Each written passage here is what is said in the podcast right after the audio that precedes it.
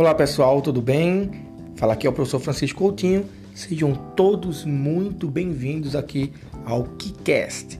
No episódio de hoje, o episódio número 1 um de estreia, nós vamos falar um pouquinho sobre a Segunda Guerra Mundial, de forma química. O que foi a Segunda Guerra Mundial referente às bombas atômicas de Hiroshima e Nagasaki? Mas antes de entrar na parte química da parada, vamos entender um pouquinho como tudo iniciou. Vê só. Você sabe muito bem, Segunda Guerra Mundial, Estados Unidos, Japão, dentre outros países, Alemanha, Itália, fascismo, nazismo e o mundo num grande caos. Em 1941, o Japão ataca Pearl Harbor, a base da Marinha Americana e traz grandes transtornos para os Estados Unidos. E é lá também que o Japão utiliza né, os kamikazes. Pois bem, esse ataque em 1941 pelo Japão deixou uma ferida bem grande nos Estados Unidos, que tinha que retribuir de alguma forma. No dia 6 de agosto de 1945, na cidade de Hiroshima, Hiroshima. bem, vamos continuar, vou gravar de novo não. Na cidade de Hiroshima, os Estados Unidos, eles com o avião, né, intitulado Enola Gay, ele lança uma bomba atômica. Essa bomba atômica, meus queridos, ela, ela era enriquecida com urânio.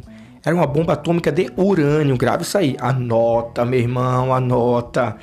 Era uma bomba atômica de urânio.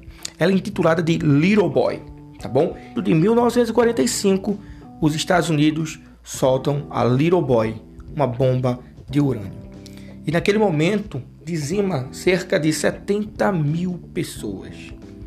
Tá bom? Então grava isso aí.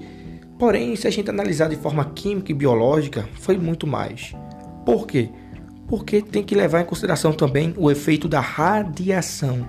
Alguns foram dizimados, pulverizados, petrificados, mas outros ficaram com sequelas por muito tempo e até por gerações, devido a incidência da radiação que a bomba atômica provocou. Meus queridos, o Japão não se rendeu. Com a negação do Japão, três dias depois, os Estados Unidos, na cidade de Nagasaki, dia 9 de agosto de 1945, eles soltam a segunda bomba nuclear. Essa bomba matou, dizimou 40 mil japoneses. Ela era intitulada como Fat Man. Era uma bomba de plutônio. E com isso, chega ao fim da Segunda Guerra Mundial, com muitas mortes. Mas trazendo para a química, o que, é que eu posso entender referente às bombas de Hiroshima e Nagasaki? Vê bem, em radiação, em radioatividade, nós temos um processo chamado de fissão e de fusão nuclear. Você tem que ficar muito atento que o que aconteceu, as bombas de Hiroshima e de Nagasaki eram bombas de fissão nuclear, tá bom? Fissão nuclear é quando eu tenho um núcleo grande e eu vou quebrar em núcleos menores e eu vou liberar energia. Então, nesse caso, as bombas de Hiroshima e de Nagasaki, aqui é de urânio e de plutônio, foi por meio de fissão nuclear. E foi um estrago tremendo, vocês já sabem e já viram aí na história, tá bom? Mas e a fusão nuclear? E o que é a fusão nuclear? A fusão nuclear é o inverso da fissão. A fusão nuclear, em vez de quebrar um núcleo grande e formar núcleos pequenos, eu vou unir núcleos pequenos formando núcleos maiores e liberando bastante energia. Olhe, põe energia nisso muito superior do que a fissão nuclear. Um exemplo típico de fusão nuclear é o que acontece nas estrelas, é o que acontece no nosso Sol. Tá bom? O combustível do nosso Sol é o hidrogênio, que por fusão nuclear funde hidrogênio com hidrogênio e forma e forma um átomo maior, o átomo de hélio, tá bom? Então põe energia nisso, né? Você já sabe, já se é da estrela tem energia tá certo? Mas eu queria fazer uma analogia com vocês agora sobre a potência de uma bomba atômica com a famosa bomba de hidrogênio. Você sabe muito bem que após as explosões de 45, teve a corrida armamentística, não é isso? Então todo mundo quis se armar, ter a bomba mais forte e nós chegamos na bomba de hidrogênio. Uma potente bomba.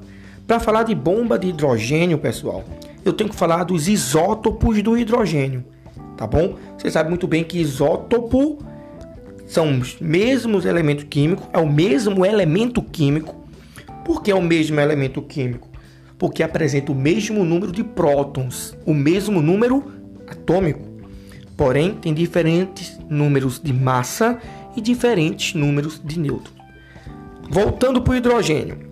Os isótopos do hidrogênio, nós temos o hidrogênio de número atômico 1 e massa 1, o prótio. Nós temos o hidrogênio de número atômico 1, obviamente, e de massa 2, o deutério. Nós temos o hidrogênio de número atômico 1 e de massa 3, o trítio. E é em cima desse que é feito a bomba de hidrogênio. Para você ter uma equivalência de poder de uma bomba para outra, preste atenção no que eu vou dizer agora. A bomba de Hiroshima tinha uma potência cerca de 20 mil toneladas de TNT. E o que é TNT? Trinitrotolueno, tá bom? Bombas, são bombas. Então, a bomba de Hiroshima, de urânio, foi cerca de 20 mil toneladas de TNT. Comparando com uma bomba de hidrogênio, pasme agora, senta aí para você não cair. A bomba de hidrogênio equivale a cerca de 20 milhões de toneladas de trinitrotolueno, de TNT. E a bomba de hidrogênio não é uma bomba de fissão nuclear, é uma bomba de fusão nuclear, no qual nós já sabemos que a fusão nuclear libera muito mais energia quando comparada com a fissão nuclear, tá bom? Então, esse foi o nosso primeiro episódio. Nós falamos um pouquinho sobre radioatividade, contamos um pouco mais de história, tá certo? Mas no segundo episódio nós vamos continuar falando sobre radioatividade, trazendo muitas curiosidades para você, para que na hora da sua prova você possa fazer uma excelente prova e obter aprovação, tá bom?